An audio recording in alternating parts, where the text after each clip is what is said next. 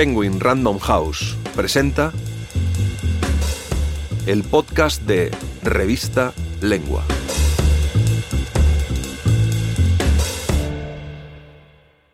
Ana Akhmatova y Marina Svetayeva por Julia Navarro, poetas de vidas rotas. Por Julia Navarro. Extraído del audiolibro de Una historia compartida, narrado por Marta Fernández. Ana y Marina Svetayeva tuvieron vidas paralelas, al menos en lo que al sufrimiento se refiere. Las dos fueron víctimas del estalinismo, supervivientes en aquella noche oscura en la que sólo la escritura les daba fuerzas para seguir viviendo. No se conocieron de cerca, pero se admiraron siempre con un sentimiento profundo de reconocimiento la una por la otra. Tenían algunas cosas en común, su origen en familias acomodadas, sus viajes por el extranjero, Rusia como destino último de su razón de ser. Pero sobre todo las unió la poesía y el odio que Stalin sintió hacia ellas, un rechazo paranoide que le llevó a perseguirlas sin piedad. En las siguientes líneas, Julia Navarro recuerda a estas grandes poetas con dos fabulosos perfiles que forman parte de su coral libro Una historia compartida. Con ellos, sin ellos, por ellos, frente a ellos. Plaza y Janés. Un viaje a través de sus inquietudes y lecturas, un encuentro con historias protagonizadas por mujeres, ya sean reales o criaturas literarias, sin olvidar el papel de los hombres que estuvieron cerca de ellas, para bien o para mal. Ana Akhmatova La vida de Ana Akhmatova es una vida digna de haber sido escrita por Tolstoy o por Chekhov. Nacida en Odessa, lo que hoy es Ucrania, Akhmatova fue una mujer de una belleza singular, única, con un punto de exotismo quizá heredado de una abuela tártara, de quien utilizó su apellido, ya que el suyo era Gorenko. Pero si singular era su belleza, su inteligencia y su sensibilidad, todavía lo eran mucho más.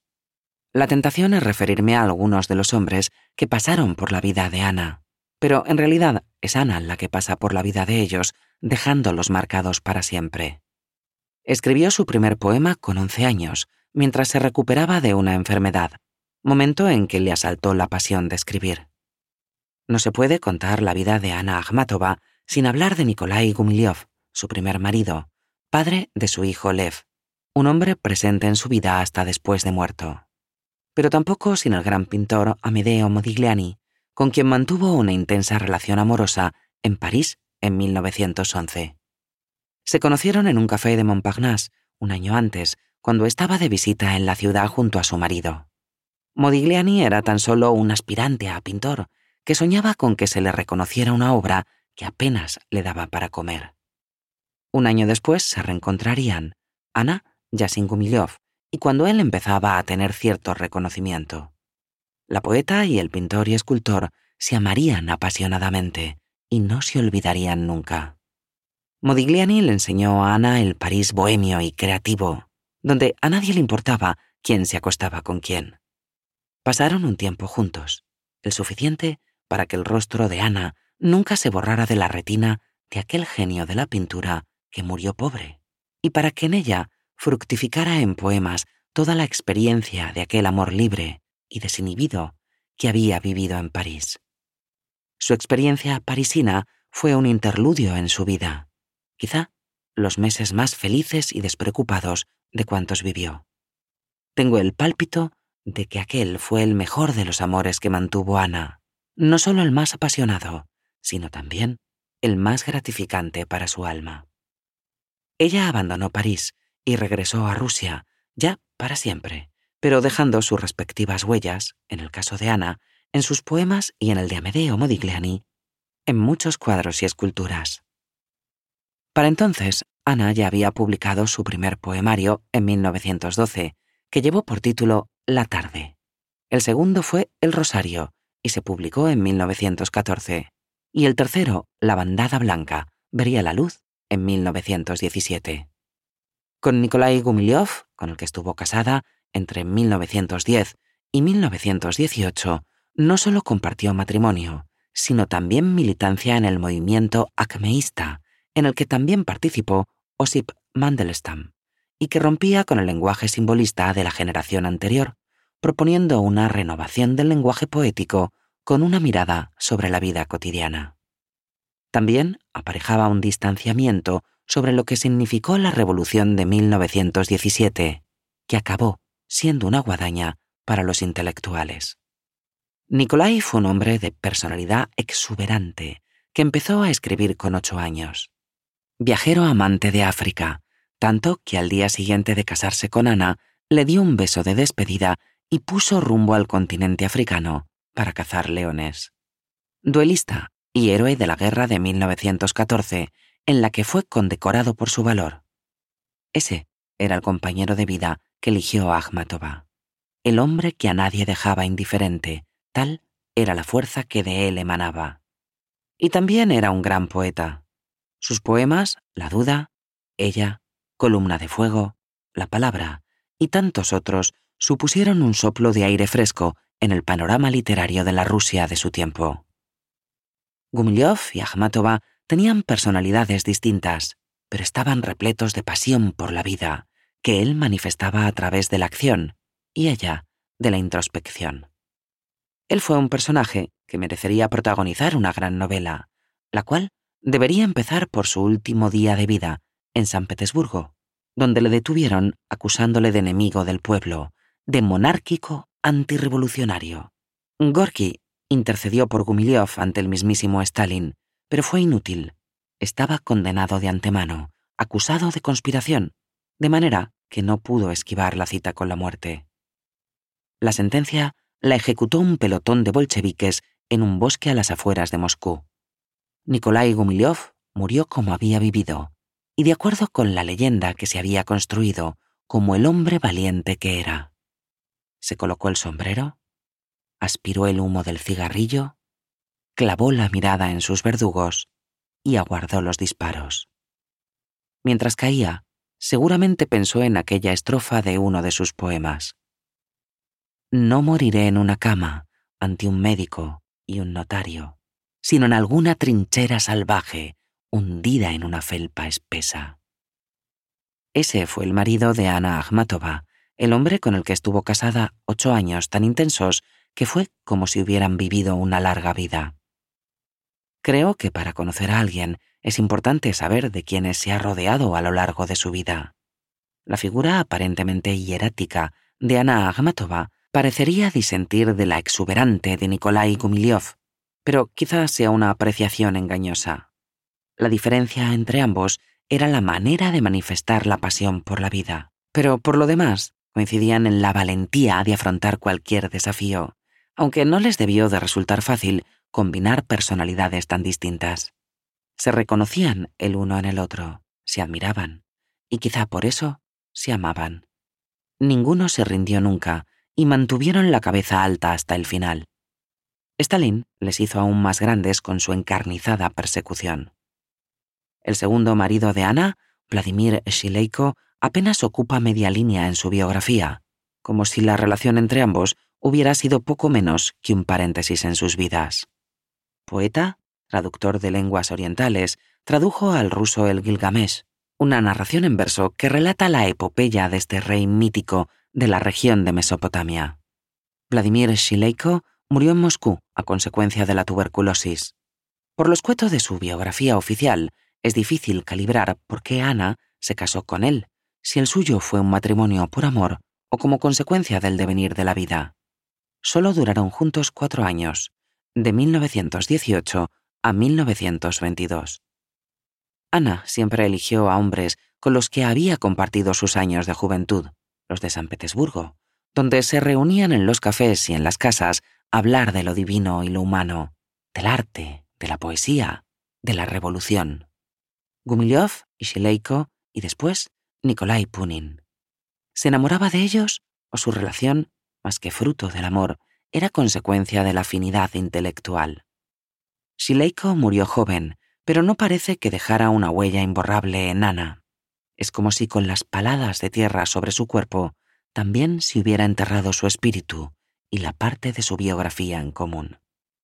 Nikolai Punin fue su tercer marido, y el hombre con el que compartió 16 años de su vida, de 1922 a 1938. Punin había nacido en el Gran Ducado de Finlandia. Estudió historia del arte en San Petersburgo y formó parte de los nuevos movimientos artísticos rusos en aquellos primeros años del siglo XX. Escritor también y editor de revistas, formaba parte del grupo de Gumilyov y Ana, la inteligencia de la época, además de compartir con ellos la nueva renovación poética del acmeísmo con una mirada puesta en el constructivismo en materia de arte. A Nikolai Punin le consideraban un buen revolucionario, un hombre de izquierdas. De hecho, fue jefe del Comité de Educación de Petrogrado y comisario del pueblo del Hermitage y los museos rusos, lo que le permitió salvar de la destrucción muchos cuadros de pintores occidentales considerados contrarrevolucionarios por los nuevos amos de Rusia, Lenin, Trotsky, Stalin y compañía. De modo que tenían mucho en común, o eso parecía. Sin embargo, su unión no estuvo exenta de altibajos, sobre todo para Ana, quizá porque ella vivía bajo el peso de la culpa por la situación de su hijo Lev, encarcelado, enviado al Gulag, con su vida siempre pendiente de un hilo. ¿Acaso Ana gastaba lo mejor de sí misma en ese sufrimiento y en sus poesías?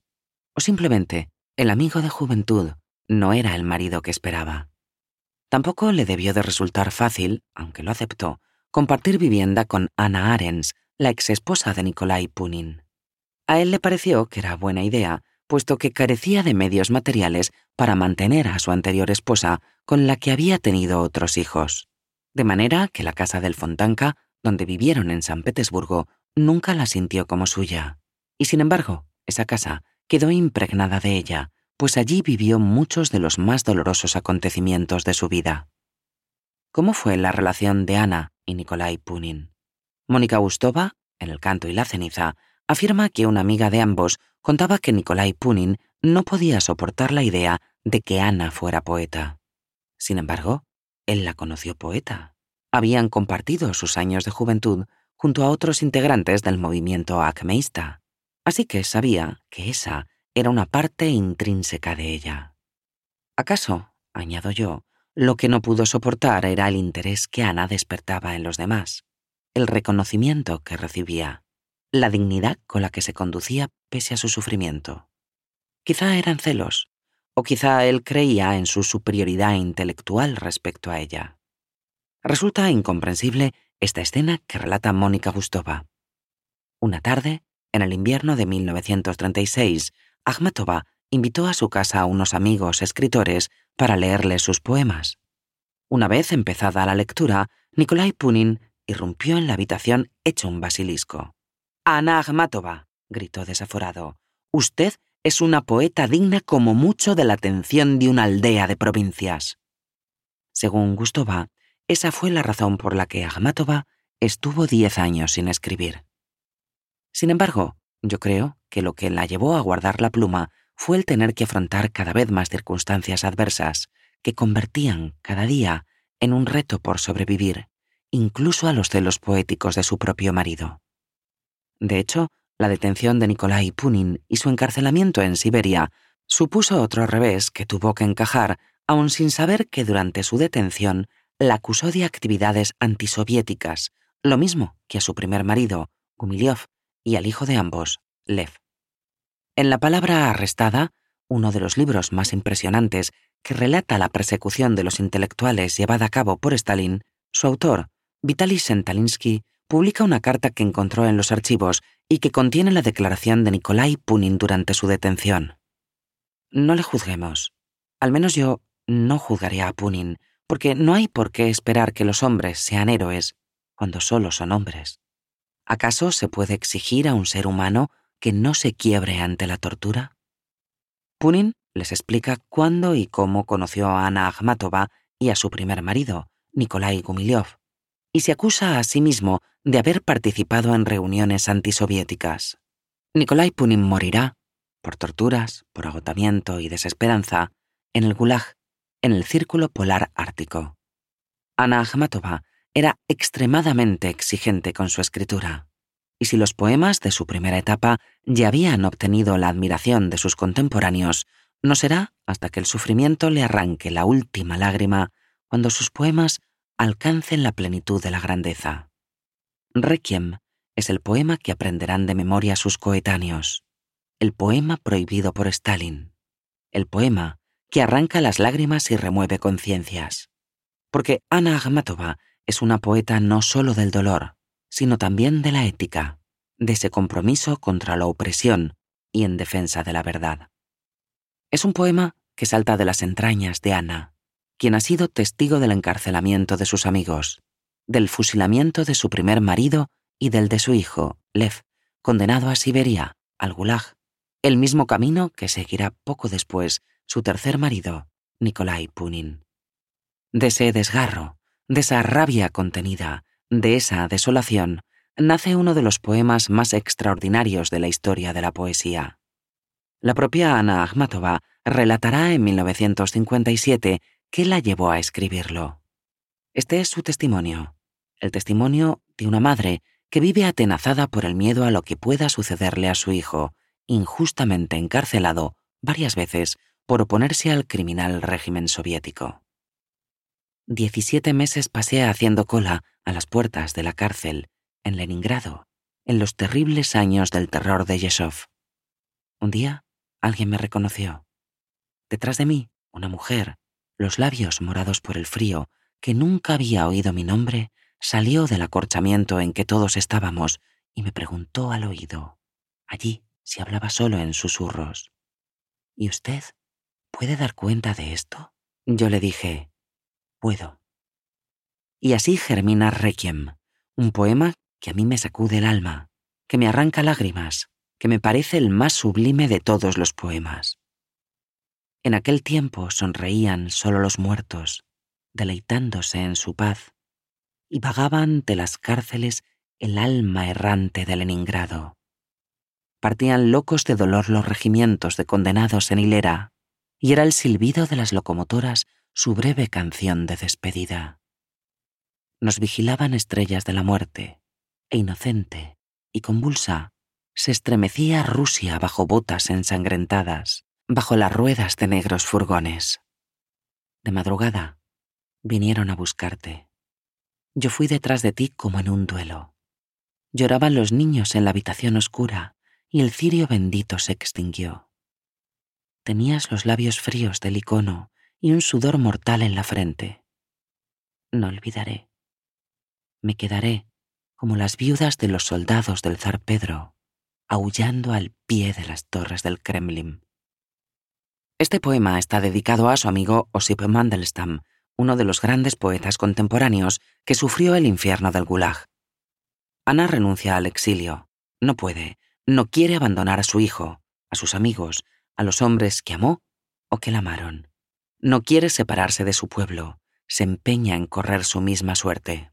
En Requiem se resume el dolor de todo un pueblo que se aprendió los versos de memoria, y la transmisión oral salvó muchos de los poemas de los poetas rusos contrarios al régimen soviético. Ana decidió sufrir. Quizá podría haber abandonado la Unión Soviética, pero no lo hizo. Habría sido tanto como traicionarse a sí misma.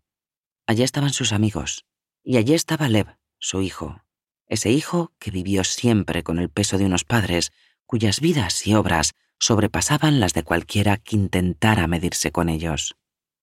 Y sin embargo, Lev tenía la misma pasión por la vida que había tenido su padre. Era un estudioso, un intelectual que desafió el manto de oscuridad y sin razón del régimen soviético. Al igual que su padre, Nikolai Gumilyov, y que su madre, Ana Akhmatova, nunca se rindió. La poeta afronta el horror del estalinismo con dignidad, consciente de que su dolor no era superior al de los demás. Diecisiete meses hace que grito llamándote a casa. Me he postrado a los pies del verdugo, hijo mío, terror mío. El mundo entero es confusión, y yo ya no sé distinguir quién es la bestia y quién el hombre. ¿Cuánto falta para tu final? Quedan solo flores polvorientas, el rumor de la lámpara de incienso y huellas que no llevan a ninguna parte. Directa a los ojos me mira, mal augurio de una muerte cercana, una inmensa estrella. Ana escribía a Stalin, suplicando por la vida de su hijo. No se sentía humillada por hacerlo, poco le importaba postrarse a los pies del verdugo si de esa manera salvaba a Lev. Su hijo entra y sale de las cárceles soviéticas, sufre el terror del gulag, pero en todas las declaraciones a sus torturadores se defiende con brillantez y defiende, sin dudarlo, a su madre, a la que admira al igual que a su padre.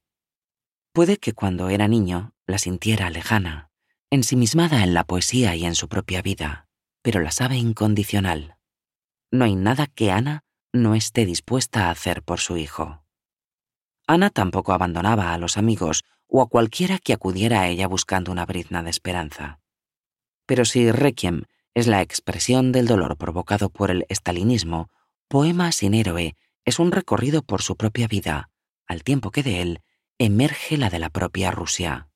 La conciencia, los amigos, la supervivencia, el arte, todo pasa por el poema. No es de extrañar que el premio Nobel de Literatura Joseph Brodsky confesara no solo la admiración, sino la influencia de Ana Akhmatova en su propia obra.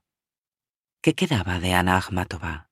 De aquella mujer de belleza enigmática que en San Petersburgo había participado con alegría y pasión en la tumultuosa vida cultural de los años previos a la Revolución. Mantenerse entera debería haberle secado el alma, y sin embargo, a pesar de que hubo periodos en los que no escribía, cuando volvía a coger la pluma, resonaba con fuerza su talento. En noviembre de 1945 tuvo un encuentro con Isaiah Berlin, que ninguno de los dos olvidaría nunca. A veces es más fácil desnudar el alma a un desconocido, y es lo que hizo Ana Akhmatova. Isaiah Berlin la escuchaba casi noqueado por cuanto le contaba. Ana fue desgranando los hilos de su vida. Modigliani, Mandelstam, Humiliov, Pasternak, Punin. El impacto que provocó en Berlín fue absoluto. Mónica Gustova no recuerda las palabras de este intelectual sobre su conversación con Ana. El relato de la tragedia absoluta de su vida superó todo lo que jamás había oído. La admiración fue mutua, puesto que ella le dedicaría algunos poemas, aunque el encuentro fue causa de más sufrimiento para su hijo, porque fue brutalmente interrogado sobre lo que hablaron su madre y el profesor inglés. Ana, permanentemente vigilada, con micrófonos en cada rincón de su casa, su obra proscrita, y cada vez que la querían golpear, golpeaban a su hijo, convencidos de que así la vencerían. Y entre ellos, entre madre e hijo, la distancia y la incomprensión. Se puede querer sin comprender, y Ana y Lev no sabían comprenderse. Él luchaba por ser él, por ser reconocido por sí mismo y no por ser hijo de Gumiliov y de Akhmatova. Y así fue creciendo un abismo que les llevaba a pasar largas temporadas sin verse. Ni un solo día se dejaron de querer, pero les era más fácil la lejanía que compartir el tiempo y el lugar. Ella achacaba la actitud de su hijo a los años de cárcel y de gulag, y él nunca terminó de comprender el sufrimiento interno de su madre, a la que veía como un gigante no les permitieron compartir la vida, y aunque lucharon el uno por el otro, la separación les pesó en el alma a los dos. Ana, declarada enemiga del pueblo soviético. Ana, condenada a malvivir. Ana, soportando las humillaciones de un régimen perverso. Ana, por cuya vida pasaron hombres como Modigliani, Kumiliov, Punin, Mandelstam, Brodsky, Berlin, Pasternak, contemporánea de Mayakovsky, Gorky, Bulgakov, Babel, y de Marina Svetayeva, que aunque nunca se encontraron, ambas reconocieron su mutua admiración. Vidas marcadas por la tragedia. Ana murió enferma en Moscú, mientras que Marina puso fin a su vida, una vida que siente que ya le han arrebatado y por tanto no es suya. Quien quiera saber más de ambas debería leer a Lidia Chukovskaya. Las conoció, las escuchó, las defendió. Marina Svetayeva. Hay un hilo muy tenue, casi invisible, entre la vida de Marina y Ana. Las dos son grandes poetas, las dos son eternas sospechosas, pero también son muy diferentes. Su actitud ante la vida y sobre todo el amor de Marina por el amor. Amar no importa a quien es parte de su naturaleza, y así pasan por su vida, además de su marido, Sergei Efron, Boris Pasternak, Rainer Maria Rilke, Nikolai Gronsky, Sofía Parnok. Sin embargo, sus biógrafos aseguran que siempre mantuvo un vínculo irrompible con su marido, con el que tuvo tres hijos, Ariadna, Irina, que muere de inanición a los tres años en un asilo, y Georgi. Mientras Ana es una poeta que mira hacia adentro, Marina mira hacia afuera. La de Ana es una poesía fruto de la ética, de la espiritualidad. La de Marina es una poesía carnal. Quiere vivir, sentir, disfrutar. Su actitud ante la adversidad es diferente a la de Ana. Ambas sufren y ven cómo encarcelan a sus hijos. Pero quizá es mejor empezar por su fecha de nacimiento. Marina Svetayeva nació el 8 de octubre de 1892. Sus primeros años transcurren en San Petersburgo, en una familia en la que nunca logró encontrar su lugar. Su madre era la segunda mujer de su padre. La primera había fallecido dejando dos hijos, a los que se sumaron Marina y su hermana. Una enfermedad de su madre la llevó a acompañarla a Italia, donde abrió los ojos a un mundo distinto en el que no le costó nada integrarse. Estudió historia de la literatura en París y allí publicó su primer libro de poemas. A los 18 años se casó con Sergei Efron, pero su personalidad apasionada y libertaria la llevaría a poder amar no solo al esposo, sino a una poeta reconocida mucho mayor que ella, Sofía Parnok. Fue una relación profunda y tumultuosa, que sin embargo no la alejó de Sergei. De París van a Moscú, donde Sergei, oficial del ejército blanco, combatirá contra los revolucionarios. Pasan todo tipo de penalidades y hambre, mucha hambre. Marina dejó a sus hijas en un orfanato para que lograran subsistir, pero Irina la pequeña Irina morirá de hambre. En 1922 deciden abandonar su país y se van con su hija, Ariadna, a Praga. Y en esa ciudad ella reencuentra la paz a pesar de que no tienen una vida bollante. Pero al menos Sergei está vivo. Ella se enamora de Konstantin Rosevich, al que dedica muchos de sus poemas. Rosevich ha luchado junto a Sergei en el ejército blanco y es un exiliado como ellos. Llanto de hombre, veta que en la cabeza retiembla. Llora. Otra te devolverá la vergüenza que te hice dejar. Somos dos peces del mismísimo mar. Dos conchas muertas, labio contra labio. Todo lágrimas. Sabor a muelle. Y mañana cuando despierte. Sergei la conoce bien y asume que su mujer, a quien ama, es al amor y que es su cabeza la que desencadena el tumulto que la lleva a creerse ciegamente enamorada. A él le asombra la dualidad de Marina, la apasionada y la mujer fría y racional. Marina y Sergei tuvieron otro hijo, Georgi, al que llamarían Mur. De Praga se fueron a París y allí encontraron la manera de ganarse la vida, al principio con la ayuda que el gobierno checo prestaba a los exiliados rusos, y además comienzan a colaborar en publicaciones de exiliados. La vida del matrimonio transcurre en paralelo. Las cartas que Marina se intercambia con Rilke son de tal intensidad que éste termina agotado de la relación y decide poner fin a la correspondencia, lo que provoca en ella un cataclismo. Claro que al mismo tiempo Marina se cartea con Boris Pasternak, con el que mantenía una correspondencia igualmente apasionada, y con el que puso distancia porque los caminos de ambos eran imposibles de mezclar. Cuando Rilke muere, ella le dedicará uno de sus mejores poemas, que lleva por título Por el Año Nuevo. ¿Y su marido? ¿Continúa ignorando las pasiones de Marina? ¿Acaso las sabe imposibles de aplacar? ¿Qué lleva a Sergei Efron a colaborar con aquellos a los que había combatido? La nostalgia, dicen sus biógrafos, la soledad que provoca el exilio aunque parece que su relación con Marina siempre permanece firme y no se resiente por los amoríos de ella. Efron sabe que lo que la impulsa no es otra cosa que el amor por el amor. Efron comienza a colaborar con el NKVD, la policía secreta de Stalin, y a él se une su hija, Ariadna. La hija. La hija que no comprende a la madre, a la que siente lejos, puesto que Marina vive obsesionada con el amor y la poesía.